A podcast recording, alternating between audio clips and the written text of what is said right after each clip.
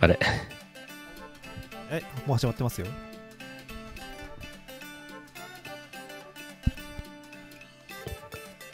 音が聞こえない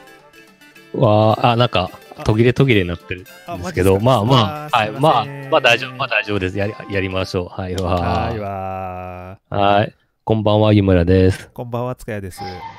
えー、こんシナばんモンはラジオ。ああ、ごめんなはさいい。田中あさん大丈夫と三そうか準レギュラーだかそら。こ間で、違えたはいはい。大丈夫、い大や丈すいません。はい。はい。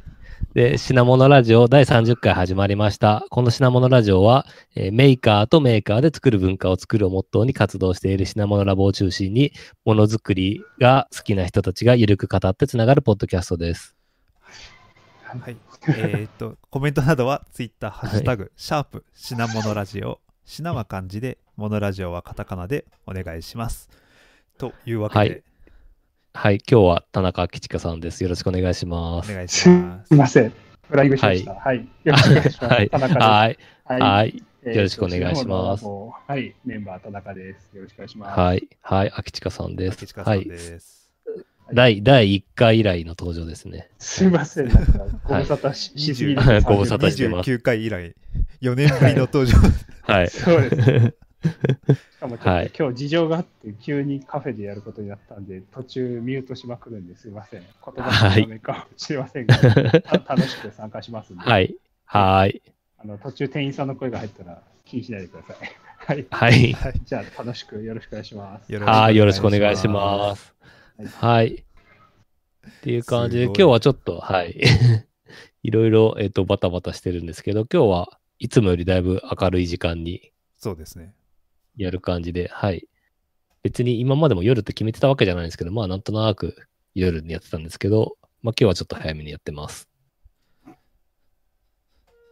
でも、あれですね、はいこう、今回はもう、秋近さん、準レギュラーということで、はい。はい。ありがとう。いきなり、はい。っていう割には、ちょっと、あの、セッティングに慣れてなくて、すいません。いろいろ直前にご迷惑をおかけしました。はいそのあたりもちょっと、品物ラボ内で、ちょっと情報共有しながらやっていきます。はい。はいぜひお願いします。はい、お願いします。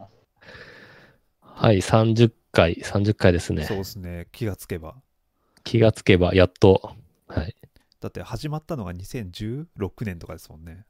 おー、4年かけて。 4年かけて30回。はい。まあでも、一年、丸一年ぐらいやってなかったぐらいの時ありましたからね。そういう意味で言う去と、まあ、大は体、い。さあ大体3年で、3年で30回ぐらいですかね。まあ、月1回ペースに近いくらいではい。できてだるいかな。大体、大体、はい。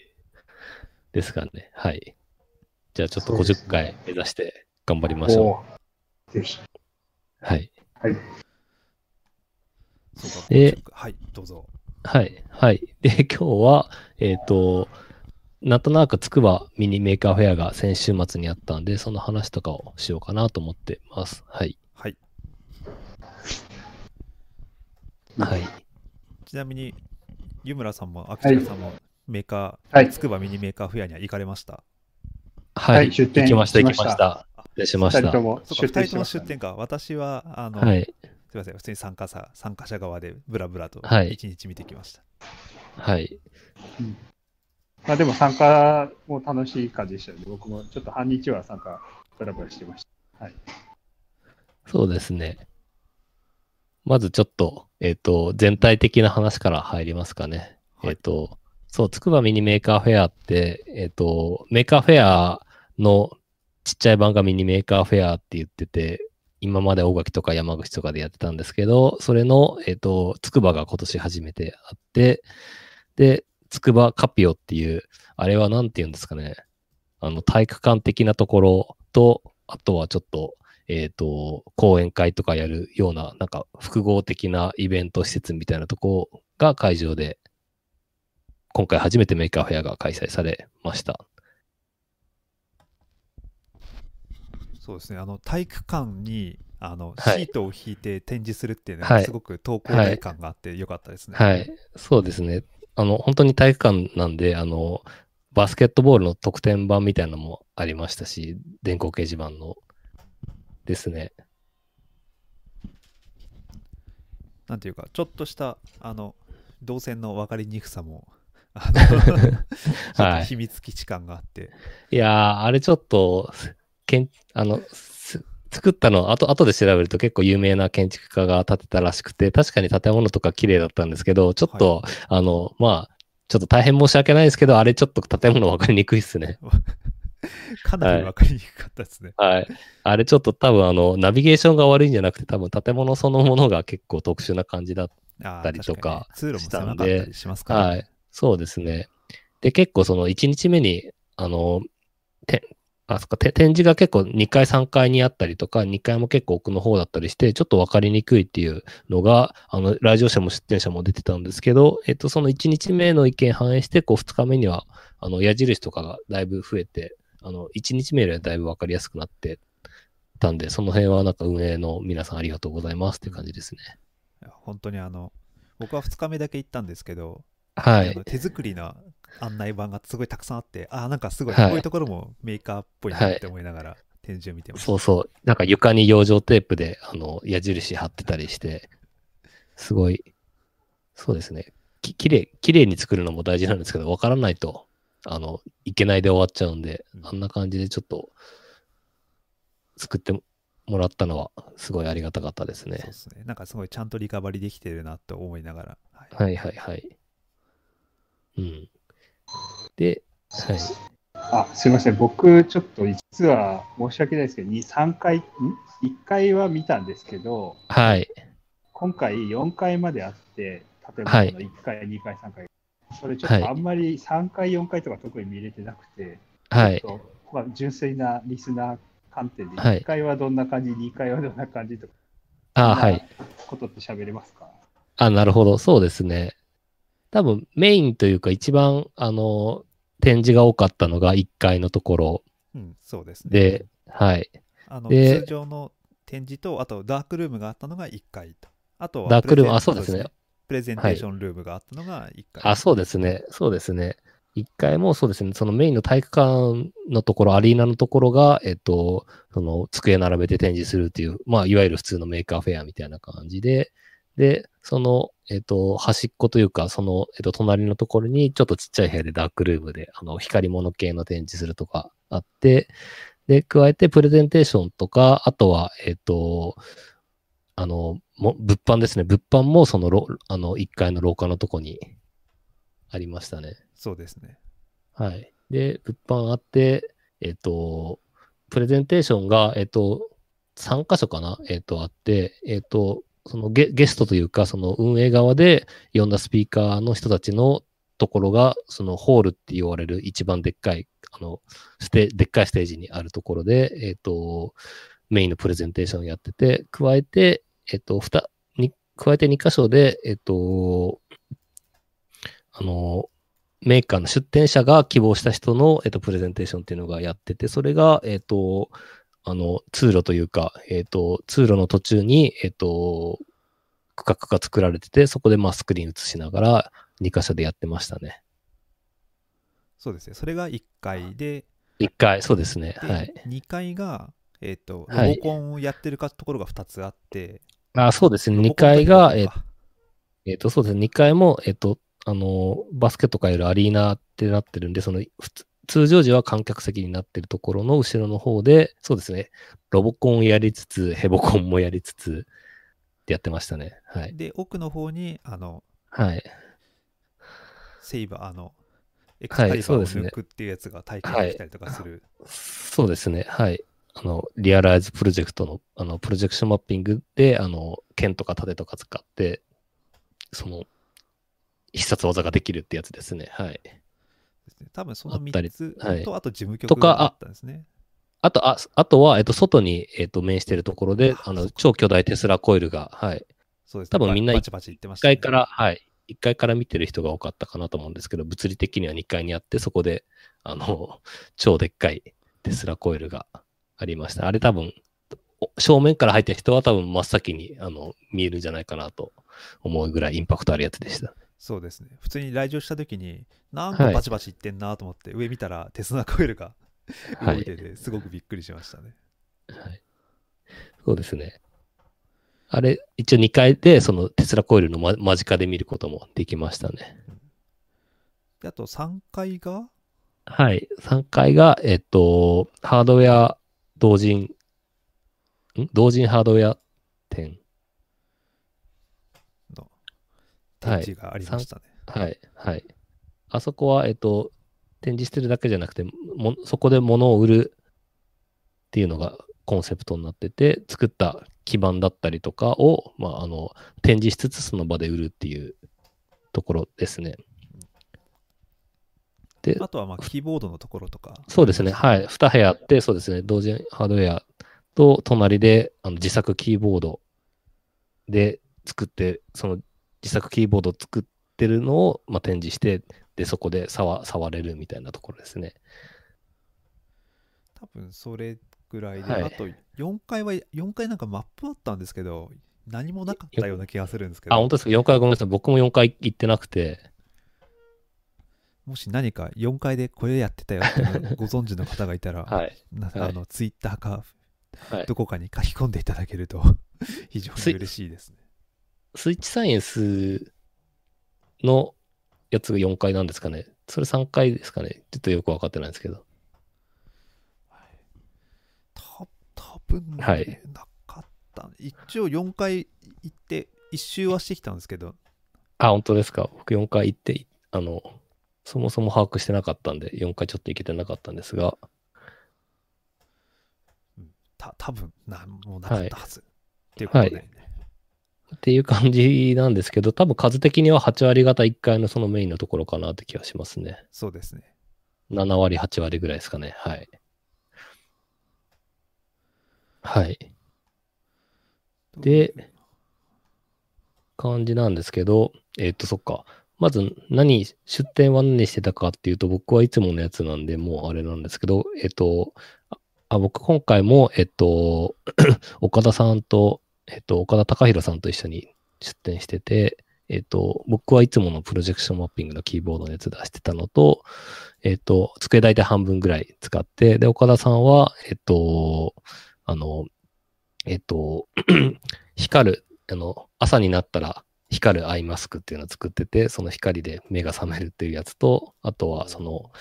えっと、電源のテーブルタップで、えっと、LINEPay で支払うと、その支払った人だけその電源タップが使えるっていう、カフェとかコワーキングスペースで使えるような、その電源タップっていうのを作ってました。 そして田中さんも出展されて、はい。はい。はいはい、すみません。 はい、出店しました。えっと、僕は、あの、えっと、トイオの作ってみた友の会、過去非公式っていうですね、あの、任意のですね、 あの、というユーザー会で参加してました。で、まあ、僕自身はトイオを使って、サッカーの、えーサッカーロボットの展示なんですけど、はい。片方は人間がコントロールして、もう片方はあの M5 スティックで C か、スティック C っていう最近流行りの、えー小型マイクおーのモジュールと、はい。それに、M- あの 最近、つい最近出たばかりの M5 のユニット V っていうです、あの、あのなんですか、画像認識とか機械学習が簡単にできるカメラモジューはルいはいはい。はい、K あの210というチップを内蔵して、あの非常にえ Python とかで簡単にプログラミング、画像認おー識モジュールを使って、あのまあ、ロボット対人間のサッカーっていうはいはい展はい。示してました。はいなるほ他にど。もあの、はい、友の会の皆さんでは、えーまあ、隣であのトイを使った射的ゲームとか、あのトトイに輪ゴムのあの鉄砲を撃つとあの当たったらあの効果音が鳴ったり、また動きがあったりするっていうゲームがあったりとか、えー あとはえーサイコロをランダムに振ってくれて、その統計取る、えー、ヤフーの水田さんのはい。で展示とか、えっとおーあとは、えーまあ、あの、えートヨタさん、あのこの会を、えっと一緒に運営しているトヨタさんの、はい。えー Google のですね、 えっとティーチャブルマシンっていう、あの同じく機械学習を簡単に、えーあのビジュアルプログラミング的に使えるツールを使って認識させる、えーはいことをに認識させて、楽器を、えーいろんな楽器を使えるような、あ楽器の音を認識して、声を動かすっていう、えー提示をしたりしてました。はい。なんかブースな、何回か前通りかかったんですけど、なんかすごい、はいなんかずーっと賑わってましたよね。そうですね、もうなんか、はい。まあ、今回そういう意味では、全体のえ展示自体のはい。傾向でもあったんです。子供が本当にたくさん、お子さんとあー家族連れがたくさんいて、はい。あの、もう本当にファミリー大人気の展示に。そう、なんか、そうはいずーっと、あ、あなんか空いてたらちょっと見に行こうかなと思ったんですけど、な何回通ってもずーっと子供が 結構遊んでそうて、,、ですねごい盛況だったイいやー嬉しかったメでーすジが。はいはい。そうですね。いや、もう、本当、まあ、多分今回、うちの特徴でもあったんですけど、はい。やっぱり小学生、中学生、高校生、本当にまんべんなくですね、あの、学生さんというか、お子さん、はい学生さんがいっぱい、まあ、当然大学生もいると思うんですけど、あの、本当にが、あの、10代、20代、まあ、その下も含めて、あの、すごく若い展示だったなと。まあ、はい参加者も含めて若さが溢れてよかったと思いました。はいなるほど、なるほど。はい、多分なんかあの小中、ちょっと詳しく知らないですけど、小中学生、あのおそらくあのメーカーフェアの事務局の方からもかなり宣伝されてたんだと。あ、そうですね。はないんか事務局がつくば市の小学校になんかチラシをかなり配ったっていう話は聞いていそうですよて、ねはい。もう団体で、中学生の団体で、なんかレポート書いてたりとか、ああ、確かにそうですね。なんかはい団体で来てる方たちいましたね、学生さんはね。い、非常に熱心に見てくれたりして、はいまあ、あの展示者側も、すごく、いやなんですか、モチベーションの上がるそうですね。回でしたね。はい。という感じですいません、ちょっと両方話しちゃいましたけど、あの、ははいい。そんな感じで展示してます。はい。か、あとはなんかこう、印象に残った展示を、そうなんかちょっといくつか振り返りたいなと思う。なんか他でありましたか、はい、まあ、やっぱり、あの、あの、なんていうんですかね、一番目立ってたのは、あのはい事前のポスターとかいうのありましたけど、空中に浮く自動はいルービックキューブ。ああ、そう、あれは、そうなんですよ。僕もツイッターで前見てて、やっと実物を見れたんですけど、あれは、あれはすごかったですね。はい、空空中に浮きつつ電動で動いて、はい。解いてくれるんです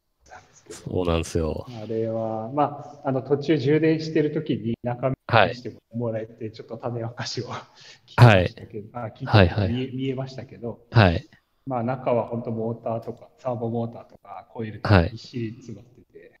そうですね、そうですね。はいで素晴らしい作品でした。はい。結構、まあ、はいはい。やっぱ、あれ、まあ、あの、か可動部があるんで、当たり前っちゃ当たり前なんですけど、結構メンテナンスが大変そうで、途中何回かそう、止まってて、手手で直すとかあって、結構、ああやっぱ地道なところでは結構いろいろ工夫されてるんだなっていうのはありましたね。そうですね。あとは、個人的には、展示がいっぱいあって嬉しかったなっていう、 あの僕、ちょはっいとつく筑波大学 出身はいはい。あの確かに。筑波に馴染みがあるんですけど、そう、筑波大、かなり多かったですね。うん。そうですね、筑波大関係とか、はい。研究所関係です。はい。物質材料研そうですね。はい、あニムのス、はい。ニムスの、えっと超電導を使って、そうですねあのはいリニアモーターかっこいいの、あの、はい小学生でも簡単にできるよっていう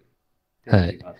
たりそう、あれ、なんか液はい液体、液体窒素を補充してるとか、すごい面白いというか、あの、科学館とかではまあ割とよく見る光景なんですけど、メーカーフェアで液体窒素を見たの、 そうそうそう。そう珍しいなと思って。すごく身近に感じましたね。はい、あとは、あの、明和電機さんがあって、ああ、まあはいはいあはのと東京の方にもありますけど、はい今回、まあ、明和電機といえばつくば。い。いやー、メアネキ、がそうなんですよ。僕のブースがちょうど、あの近くというか、隣の区画だったんですけど、まず初めに来た時に、あの、明和電機ブースがクオリティ高くて、あの、 そうでもすねう。本当 におお店、お店じゃんと思いましたね。はいもう異質を放っ異質なは香い。りを放って、まあ、あの、明和電機さんの作品の中でつくばシリーズっていうのもあるぐらい、おーあの僕は大好きなんですけど、はいはい筑波にゆかりのあるユニットとして、あのしっかり気合い入れて整理されてて、さすがだなっていう。ちょっとあのこトークは聞けなかったんです。はいなかったですあ、なるほど。はいそうですね。僕もトークはいけなか,、あとははいはいい、いけなかったんですけど。ああと2個ぐらいお話しすると、えっと、あとは三層圏の、はえっい。とえーブレインマシンインターフェースっていのをはい、そうですね。脳脳波波系脳波で。はい。いはい、ロボットコントロールしてバトルする。や、あれもなんかそうやりたかったんですけど、なんかずずっと行列というか。すごい行列でしたよねなんかはい、ですよね。あでもやっぱり三層圏っていうのをここまでガーンって出すっていうのはつくばらしいなっていうのと、はいはい意外とこうノリが軽いというか、 そうですねメイクアップフェアに合わせてになはっていたなっていうのと、はいあと最後もう一個はあの、まあ、外屋外の展示あの道具さんつくばのスタートアップ自動運転、自動搬送ロボッおお。ト、はい、ちょっと外でずっと自動で動いてるんですけどあ、本当ですかそれ見てないかもしれないです。まあ電動車椅子的なあの台車を改造して、自は動いで前の人、人が歩いてて、その後ろに自動でついてくるのが、 それを使って、あの、まあ、なんですかね、モビリティとして、あの運転しなくても自動で乗れるものだったりとか、なるほど。ははいい。、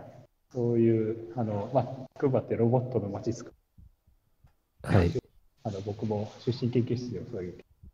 究が、まあ、その研究室、実はちょっとその研究室の後輩でもあるんですお、あ、そうなんですね。はい、大島さんという、あそこの、 えー会社で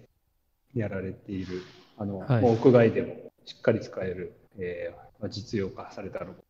ていう、まあ、その研究からあの実用化までっていう意味で、はいはいあはい。のつくばっぽいだというか、 おおよかったなと、ー。なるほ思いました。ど。はい。そんなとこです。はい。はい。ありがとうございます。はい塚谷さんなんかそうですね印象に残った展示とかってありました確かに今挙げたやつはもちろん印象に残ってるやつって言ってやったんですけどもそれ以外で言うと、あこれもあの多分つくばの方だと思うんですけど、あのはい虹色に光るチョコレートっていうのをああ、作はいっはているは方がいて、い。そうですね。そうです。筑波大ですね。はでいす。ねあのなんか未踏のの何かのやつはい未踏で採択されてると、でそうですね。すごく面白かった実際にそれを見せてもらったんですけどこう表面が本当にはい。あの何か塗ったとかじゃなくて本当にこうテカテカしているはなんいか。その構造色っていうらしいんですけどはいはいはい。チョコレートの形の模様で光の反射をして、まあ、そういう風に虹色に光って見えるっていうので何ていうか何かを塗ったりとかじゃなくてあの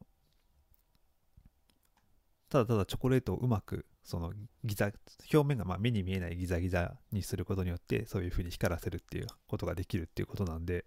なんはかいこれ普通にどこかに商品化されそうだなとか思いながらそのそう話をです聞いねてました。はい。なんか作るのに、なんだか、なんか電子、半導体とかを作る設備ぐらいのものがいるらしあくて、あ、なるほど。なんか20億円ぐらいの機械を使って、このチョコレートの型を作って、で、型を作った後はそこに流し込めば普通にそれができるっていうこはとらい。しいんですけど、なる ほど。ちょっとね、実際食べてみてなんか味がどう変わるのかなとかちょっと思ったりもしましたけどこうそういうのってなんか普通のあのメーカーフェアだとなかなか出てこないかなこれもなんかうんつくば、このまあ、研究所みたいなそういう大掛かりなものを使ってこういうなんか身近なものを作るみたいなのがちょっと面白いなと思いましたね。はいはいはいはい。なるあほとど。はね、あとはね、あとは、ああとは、なんやかんやであんまり実は見てなかった、あの、真っ白プロジェクトっていう、あの、手をつないで一緒にあーはい動ける、はいはいはい。真っ白ちゃんっていうロボットを作ってるチームがあって、そうですね。ここの人たちもですね、結構僕が行った時は結構、まあ、あのメンテナンスをしてたんで、直接一緒に歩いたりはできなかったんですけど、はい。ヒューマノイド型のロボットなんだけどもその一緒に歩くっていう体験に特化してやってるっていうのがなんていうか、はやっぱロボットとかやるとみんななんなんかいいろいろやりたくなるなっちゃうとは思うんですけどそういう体験に特化してやってるみたいなのがすごく面白いなと思いましたねもしかしたらもっと他にやりたいことたくさんあるのかもしれないですけどはいはいはい。とか、なんだろうな、あとは、あとはですね、あの、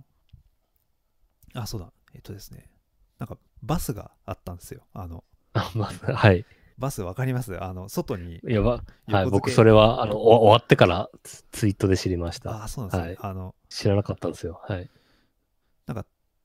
名古屋にいるその美芸術家のなんかそのチームの方がはいやってる 3D ファブとかが載っている、はいあ。ののしのまあ、機材が全部運べて移動して、ここまあ、そういうファブスペースが移動して提供できるみたいなのをやってる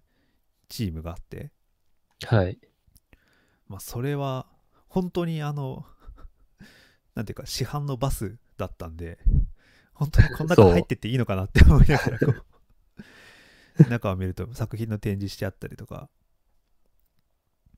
実際はここになんかこういう機材が置いてありますみたいなあなんかあのうん。井村さんをちょっと覚えてるかもしれないですけどあの NASA のスペースアップチャレンジのはい。 5年くらい前に、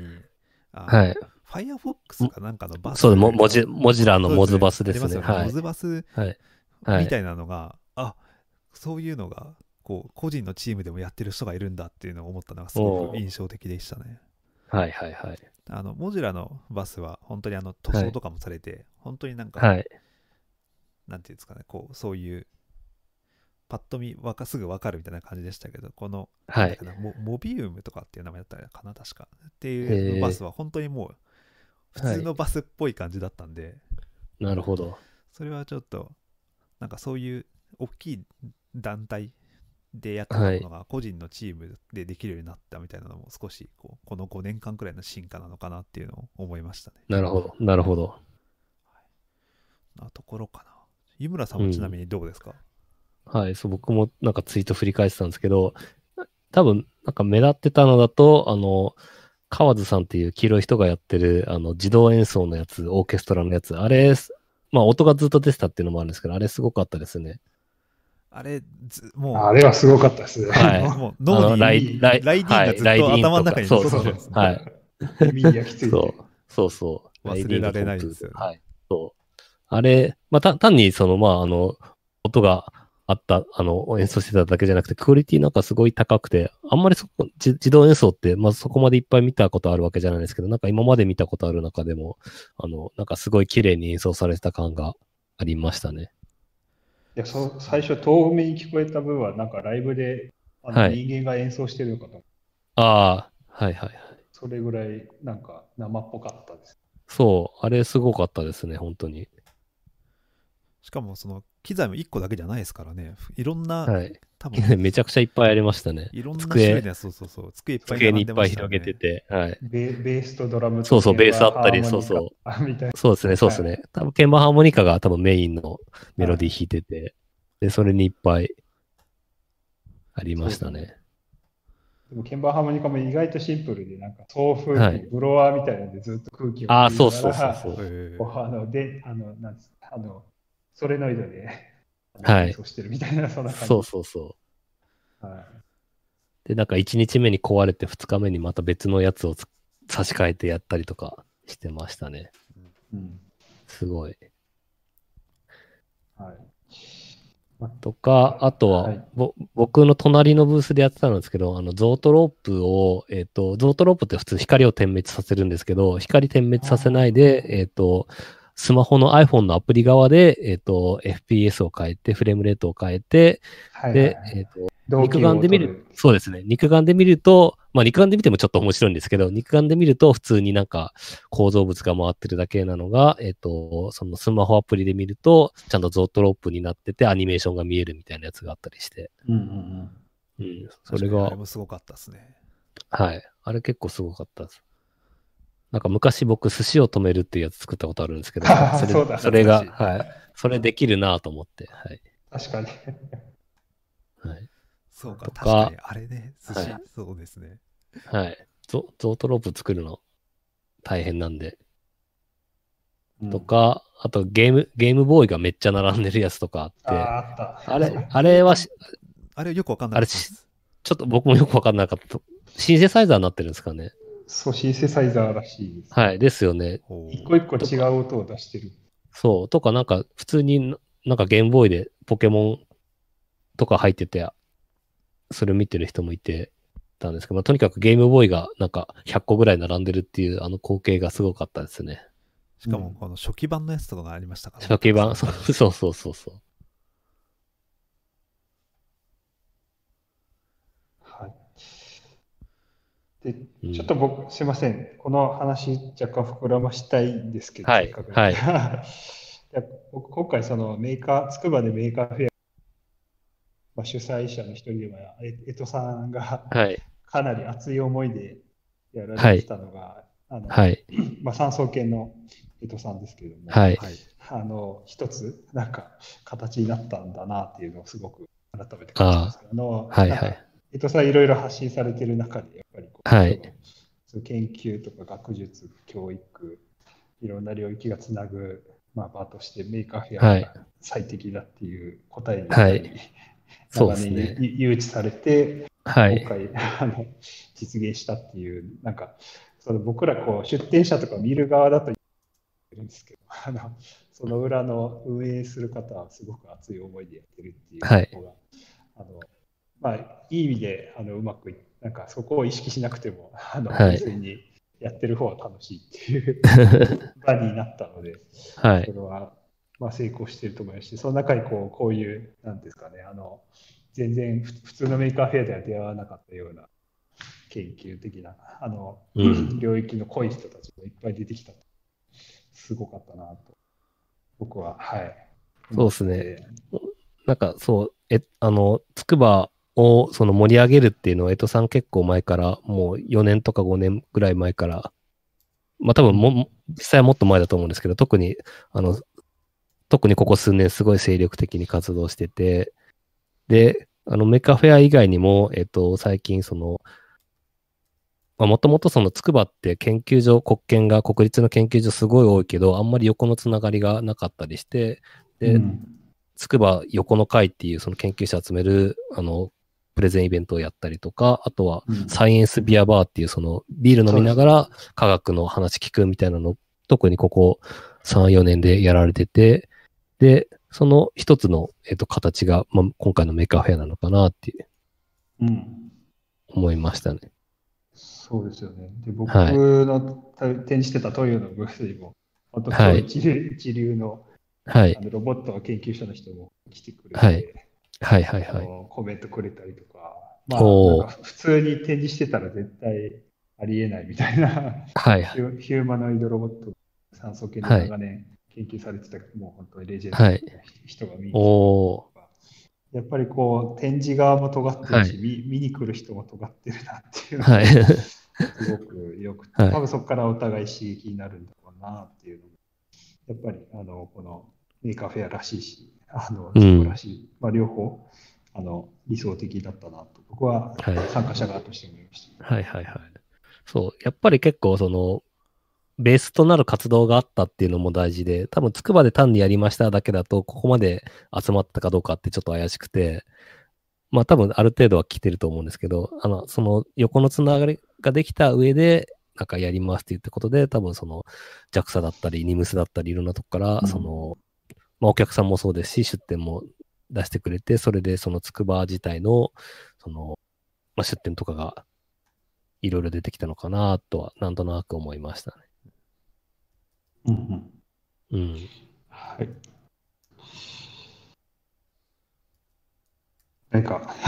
どうしましょう。そういや、でまあ、本当にまあ、大体そう感じた。は準い。準備自体もあの2000江戸さんが最初にやりますって言ったのが2018年とかもうかなり前ですよね。ああ、そうです。あのそうですね、時代そうですね。はい。だからそれだけ結構時間かけて準備されてきたんだろうなというのは、はい。うん募集の内容とかも2回に分けたりとか結構あその募集もそうですね。確かに募集も最初は、その、なんか、さいなんだろう。さなんかテーマがいくつかあってとか、その、ぎ技術とかロボティクスとかなんかいろいろテーマに沿ったやつをまず第一段階で集めてってやってましたね。そうなんですなんかそういうのがあったからか多分はい。今までのやり方を多分なんか踏襲しとけば、はい。まあ、多は分い楽にやることはできたんだろうけど、多分いろんなはいこだわりがあって、そういうふはういにいろいろと変えて、うんあの多分はいそれが今回のその展示の内容とか、そういう独自性につながったんだろうなっていうのはすごい思いましたね。はい。うんあとは、そっか、つくば市長が、その、いえっ、と、五十嵐市長っていう割と若めの方で、で、結構そのそうです新しいイノベーションを起こそうと結構頑張って活動されてる方で、で、市長とか副市長とかがかなり協力的にやってくれたっていうのも大きいかもしれないですね。ああなるほど。うん。あのなんかまあそ、今回、その江戸さんのネットで公開されてる記事の中で、ボトムアップはすごくあって、まあ、そこをすごい支える土壌を用意するっていうところだと思う。そこをなんか、視聴も含めて、なんか意識されてるんだろうなっていう感じはすごく伝わってきましたね。まあなんかトップダウンでやる、そういう感じがすごい伝わってきました。うん。おトップダウンじゃなくてと。トップがちゃんとあのやっていいよっていうああ、な安るほ心ど。感を安心感の与えてくれつつ、ボトムアップが盛り上がる。うん。ああ、なるほど。感じそがの2つがうまく噛み合ったのかなと。うんなんかし、市長選が、つくば市長選がまた今年あるらしいんで、 それで次どうなるかみたいな話もちょっと聞きましたけど。はい。だからこう、こういう活動が市民に支持されれば、あの、まあ、次も再選されて、で、また次もとかなるかもしれないですし、市民がそんなことにお金使ってる場合じゃないって思うんだったら、まあ、ちょっとダメになるかもしれないっていう、これもどう支持されるかですね。は確い。かなんか普通に来年もやってほしいですけどね。はいにうんなんかあれああいうのってなんかミニメーカーフェアってなんか各年とかそういうのあるんでしたっけ特になだんいか大体、いや、別に決まってるわけじゃないですけど、大体各年で、山口も大垣も、大垣あ山口も最近やってないですけど、前も各年でやってましたし、大垣もずっと各年でやってますね。やっぱ多分毎年はしんどいじゃないかなって気がします。確かにそうですね。はい。はい N、NT ぐらいの規模だと多分毎年ぐらいやってもまあまあ回るんですけど、これ多分毎年やるとなると、多分、ほなんかせ専専属でやる人って多分ミニメカフェあんまいないと思うんで、うんなんか自分の仕事をしながらやってるっていうところが、だと思うんで、 これ毎年はちょっとしんどそうだな。そうですよね。はうい。んまあ、でもまたやるって最後に入れされてはい、ましたけそうど、ですね来。来年とは言わなかったですけど、またやるとは。はいはい。はいじゃあそこをちょっと楽しみにしながら。はい、 はい、ちょっと、あの、あんまり無理無理して、無理して来年やってっていうよりは、どっちかというとつ、各年でも続く方がいいかなとそうですね。は、はい、思います。他何かこう、メーカーフェア系で何かこれが印象に残ったみたいな出来事ありましたああ、まあ、そうですね。まあちょっとこう 今日のトークのネタにも絡みますけど、あのやっぱちょうどコロナウイルスが流行り始うめてん。そうなんですよね。前かまあ真っただ中ぐらいちょうど微妙なちょうどこのタイミングでしたねそう。ちょうど先週の土日で、結構、うんあの、日本日本での死亡者が確認されて、ちょっと雰囲気がそうですそうねで。すやば、ねそう。で、多分このこの週明けの月曜とかに、結構イベントの中止とかがいろいろ発表されてて、ちょうちょうどその、、ちょうどその直前って感じでしたね。はい。うん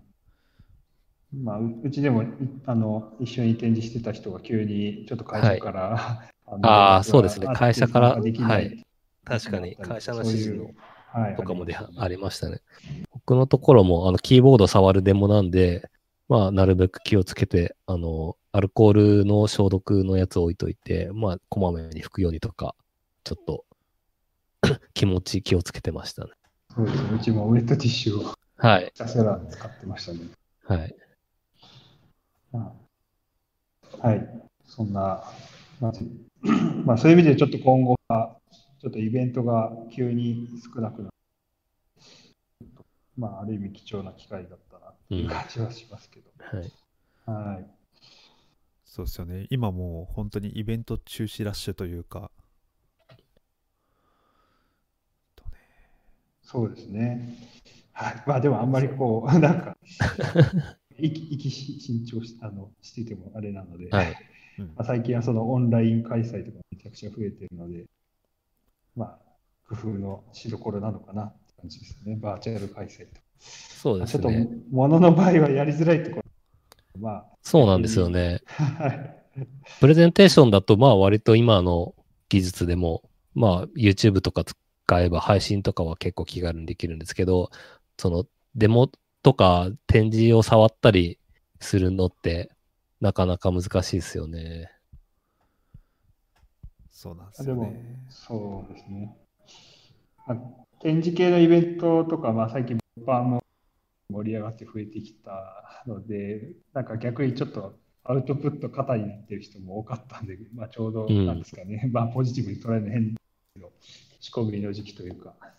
あのまあ、オンラインでの共有はいはいはいとかし,、してもいいんだろうなと思って、まあ、僕的にはちょっとははい。はい、今年はいろいろ記事書いたり、 あのブログ書いたりしようかなと思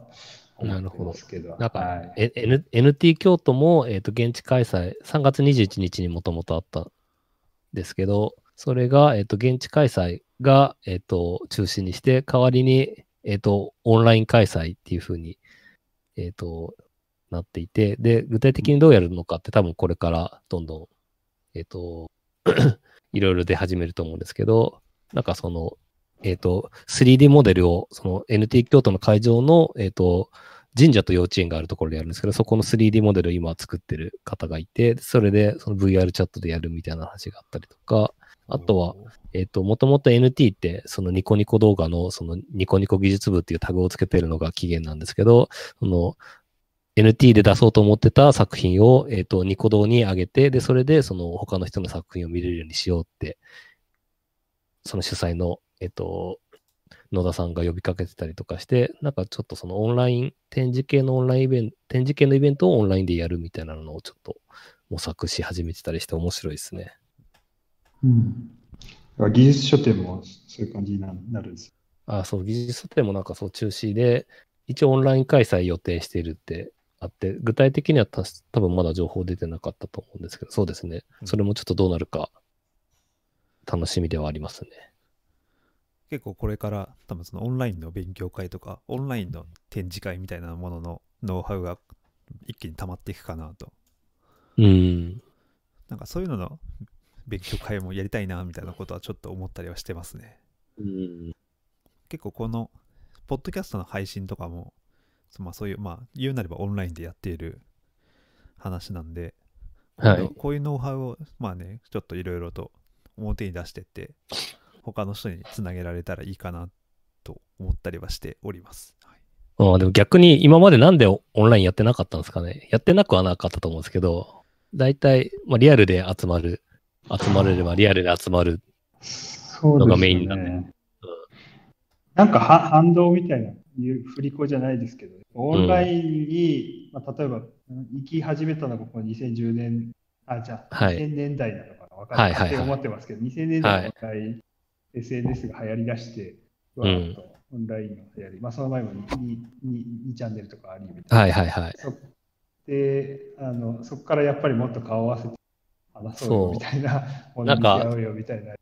そう。みたいなムーブメントが多ありま分したこ、懇よ親、こそう、懇親会とかが大事とか、そう、オフラインで話すのが大事っていうのも確かにあって、そで、まあ、逆にちょっとそっちの方に行き過ぎてしまったというか オンラインが、まあ、そこまであのイベントとしては、う。うまあん。は配い。信配信とかは当然ある。そうですねアクティブっていう感じではっていうところに、まあ、技術の、まあ、インターネット回線の深さとか、まあ、同時にあのディスカッションできるあのインフラもできてきて、そう、まあなんか、はハマい、ったそう、配信とかも結構、おまけ的にやってる感じが今までだと強くて、なんうかんメインでどっかでやってて、あの、一応は、なんか、情報が、あの、直前に出してたりとか、後で配信見てもいいですよって出したりとかして、で、配信見るのは無料ですって、あんまり見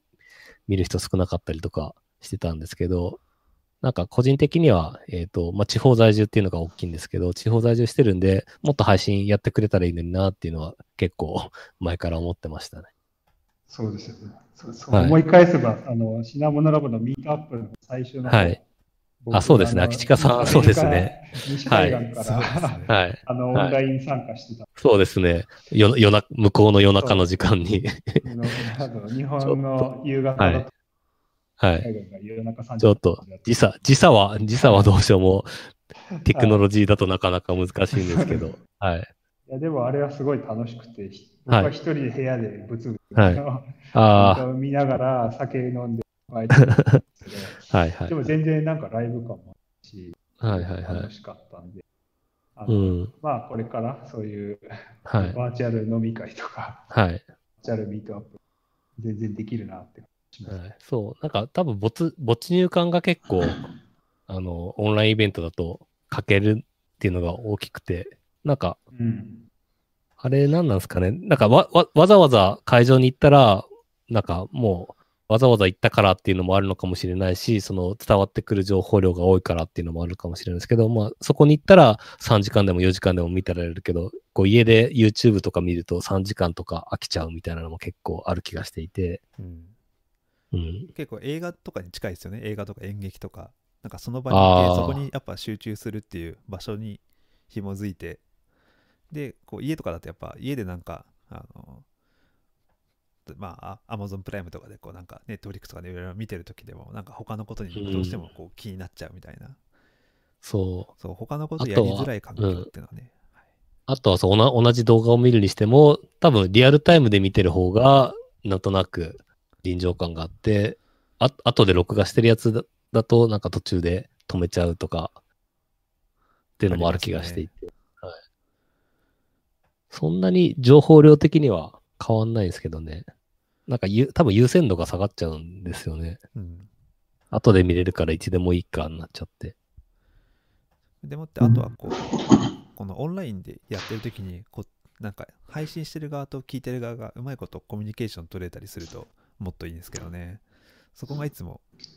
こうそうですね。だから僕も今ツイあのこの配信しながらツイッターでこうハッシュタグ追ったりしてるんですけどおつぶはやいいてるはい。つぶやいてるやつ今日はいねえなとかね思いながら見てはいますけどいいなんかそういうのあがうまくこう難しい。そう拾えた難りしいですね。せっばなかく、せっかく技術のおかげで、あの、ひ非同期コミュニケーションっていうのを人類は獲得できたんですけど、なんかまだ同期し、同期コミュニケーションに縛られてる感が。そうなんですようねんそっちの方が価値が高いと思っちゃう、はい。ああ、でもわかんない。でもこれなんか世代とかによるんですかね。なんか YouTube とかはもうなんか日常的に見慣れてる世代にとっては、YouTube でやってる方がコンテンツ消化しやすかったりするんですかね。確かうんうにんその辺はなんか育ってきたこう文化が違うとうん、うん。い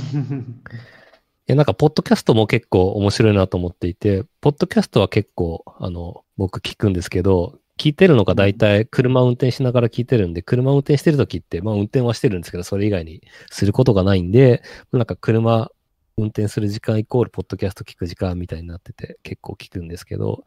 多分、ポッドキャスト他、あの、東京とかだと通勤しながら聞いてる人も多いのかなと思うと、なんか、その、聞く時間っていうのが、もう決ま決まってると、どんどんコンテンツは同時に消費していくのかなっていうのはありますね。うん確かに僕も通勤時間の歩いてる時うはんポッドキャストですね、はいはいはい。すだ僕からはポッドキャストとラジオかな。おうん。なかなかスマホ取り出してってのがやりづらい時はうん。確かに品物ラジオも皆さんどこで聞いてますかってちょっと聞いてみたいですよねそうそうそう。なんとなくそう、一応配信のプラットフォーム YouTube も使ってますけど、あの、個人的には、ポッドキャストがメインだと勝手に思っていて、なんで、ポッドキャストで聞いてくれる人がいるといいなと思って、その映像コンテンツはあんまり出さずにやってたりしますね。うん実はあでも最近、なんか、ポッドキャスト再注目されてますね。あこれ何しなが何々しながら聞けるみたいなああ、本当ですかとこ。ろで。えなんか、はい最近結構 AirPods 出たの大きいかなと個人的には思ってて、あー僕も買ったんですけそうど、そうあれ、AirPods いいっすね。なんか、ら機能的には多分今まであったそのワイヤレスのイヤホンとかと変わんないんですけど、まあ単純に小さいとつけるのが楽っていうのと、あと充電がケースに入れるだけで充電できるんで、なんかちょっとした違いなんですけど、これで結構体感変わるなっていうのは思いましたね。実は AirPods まだ持ってないんでちょっと試してみたいなと思います、あ、でも、なんかソソニー、ソニーのやつもちっちゃいやつ出ましたよね。なんエかアポッツみたいなやつ今そのなんかはい2つが結っ構二大ハウスっぽいですよね、そうそうそう。はい。ノイキャンがきっちり聞いた方が嬉しいのと、いそうなんか自然な音が入ってきた方が嬉しいみたいな。はいはいはい。なんか僕も AirPods 使う前は、そのソニーの、えっと首掛けのあのイヤホン使ってて、で、まあそれもあのノイキャンとかはすごい性能良かったんですけど、まああの、まあ、ふ普段使いあんまりするようなものではなかったんですけど、あの飛行機とか乗り物乗るときぐらいにつけるだったんですけど、うん AirPods は割と、あの、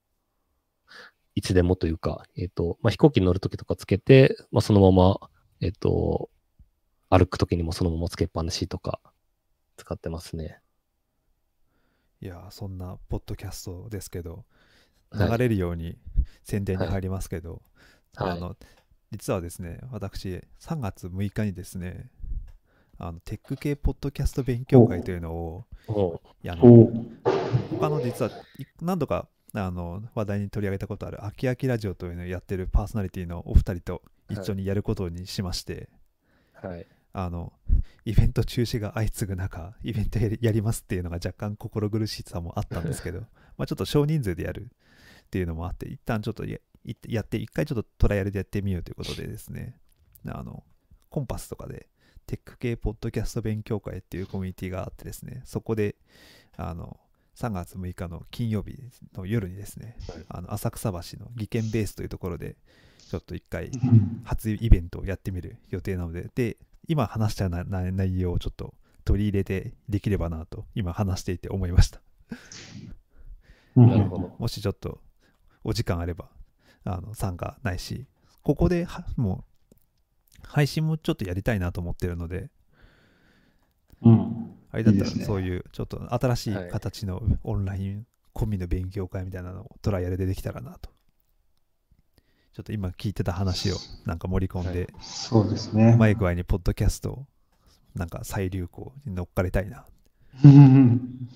ちょっと、ツイッターでもオンラインイベントについて議論参加したいって水田さんが おっしゃってますが、まあ、ちょっとしばらくこのオンラインイベント開催とか、ポッドキャストであのコミュニティを情報をアップデートするとか、なんか流行るといいなと思います。そうですね。そうですね。 はい。まあ、ちょっとでも、なんですかね、このやっぱオンライン開催、まあ、最近その電話会議メソッドみたいなのもあったりししてますけど、やっぱりそれなりに意外とノウハウがあるな、今日僕だいぶ事故った申し訳ないで すけど、あの静かな場所場所を確保するとかですね、 あのちゃんとあのイヤホン、マイクつけるとか、なんかそういう、やってみると当たり前のことを じ準備しないと、あの、事故ったりするので、そうです。そういうのも、はい。なんかオンラインツールも、ビデオチャットツールもなんか今や山ほどあって、そうですね。ズームとか、フェアバイとか、Google Meets とか、なんかその辺も最初初めて使うとブラウザにプラグイン入ってなかったりとかして、なんかその辺のノウハウそうは、ですね。はい、うん。なんかその辺な難しいですね。なんか変に、はいなんですかね、こう食わず嫌いでもいけないけど、はい、差的になってもいけないし、うん、なんかそなんかハードル、心のハードルを下げつつ、なんか円滑に、このバランスが難しいなとははい。思います。はい。まあでもちょっと、ち地方在住民としてはもうちょっとオンラインが増えてくれるといいなっていうのは、まあ前からそうですねイベントも、イベントもそうですし、ミミーティングとかも、はい、そうですね。まあ、ミーティングだいぶオンラインは今多いんですけど、はい。なんかその辺が増えてくるといいかなっていうそうですね。このありますね。う、もうちょっとノウハウが多分溜まってくれば、なるべうくん。音質とか、結構いろいろなんか見る観点って多くて、あの音質のいい悪いとか、あとあの手軽にできるできないとか、とか参加者が意外と一箇所に集まってるケースと、全員がバラバラなケースと、とか、なんかそういうので結構やり方がベストなこう、やり方が変わってくるんで、はいそはいのはい。辺がそれぞれこういうケースはこういう風なやり方だといいよみたいなのが、まあ、見えてくるともうちょっともう一段広まるかななんて思いますね。うん。そうですね。うん。いやーはい。ちょっと、 あのだんだんし 品物、あオンラインイベント。はい。でも、はい。確かに品物ラボもオンラインでやるとどうするかとかは、そうでこすね。う考えるのは。お品物ラボ結構確かに難しくて、ミートアップな側面が強いんで、ミートアップ的なイベントをオンラインでどうやるかは、なかなか難しそうですね。まあでも、なんですか、別に教教授じゃないです。はい。割と、なんか実験的なことをいち早くやってたような感じがする。はいはいはいはまあなんかやってもいいなって。い。うん。逆逆になんか流行ってきたら、なんか 独特のコミュニティ感があるんで、 なんか流行ってないことを先にやるみたいな。まあ、もうオンラインイベント自体流行っちゃって、あれですけど、なんかものづくりのオンラインイベント、あの、やると。いやー、でもそう、ものづくり系、そう、ものづくり系のイベントは多分結構、なんか今すぐは難しくて、今後30年ぐらいかけて発展していくのかなっていうのはなんとなくしてい そうて。ですね例えば手手元に、手元で作ったものをなんかスキャンして 3D データでなんかみんなで同じものが見れるようになるとか、なんかそういうのは、うん、なんかちょっと SF っぽいですけど、そのいやいや。うんはい、そういうのが多分技術的に必要なんじゃないかなとはちょっと妄想してました。うん、そうですね。多分データ転送だけなら多分なんか頑張ればできそうですけど、それをインタラクティブにするってなると相当難しそうというか、どうなるんだろう。はい、うんインタラクティブは難しいですね。うん、あそこでそんな動きするんだみたいなのがこう手触りとともに伝わってきてほしいですよね。そう。うんまあ逆にささっきおっしゃった非同期っていうのをもう少し有効活用して、あ1週あ間一週間ぐらいやる。なんかはい。ゆるはい1はいはい週間やりつつ、はい。 なんかプレゼンをちょこちょこ更新するみたいなのもありかな、わかんな いけど。はい、まあちょっと工夫ししがいがある。そうですね、そうですね。なんかその辺なんか VR チャットとかクラスターとかうんいろいろ使って、うん。そうですね。品物ラボ品物ラボオンラインがどこまでできるかっていうのは一回チャレンジしても楽しそうだなって思いますね。うん。でもなんかそうこうしてる間にもう1時間経ちました。そうですね。 はいはい。喋りました。楽しかった。はい。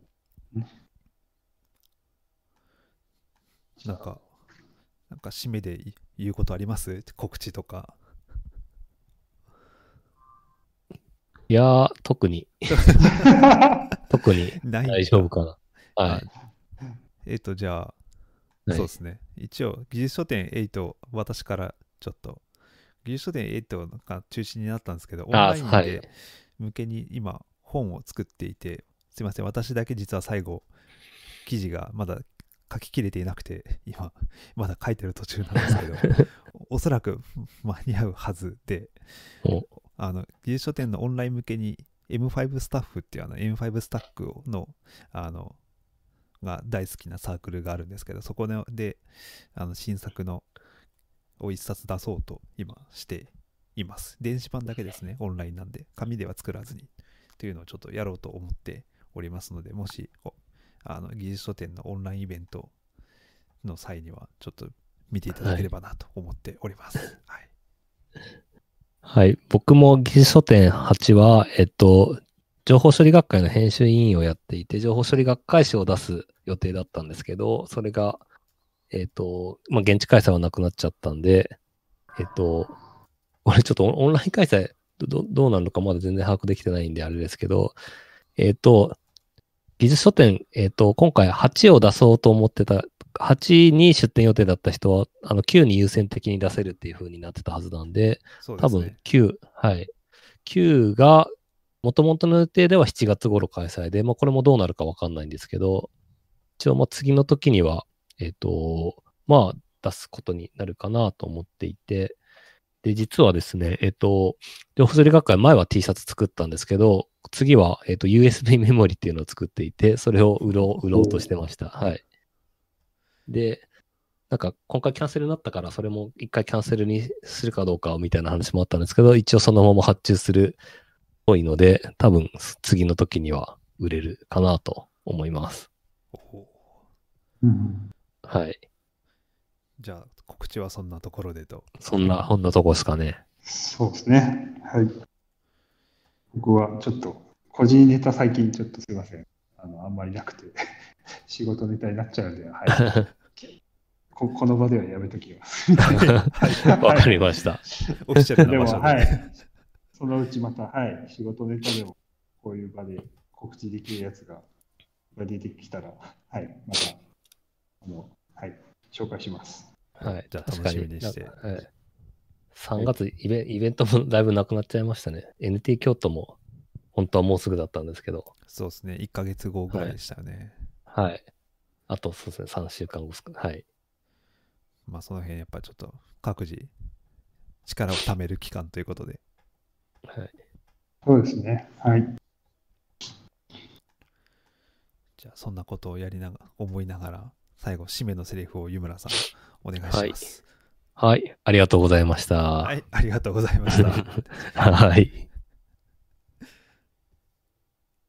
ゆゆるいですね。 ゆるいです。あでもあれもう切っていいんですか？切りますよ。はい。はいはい。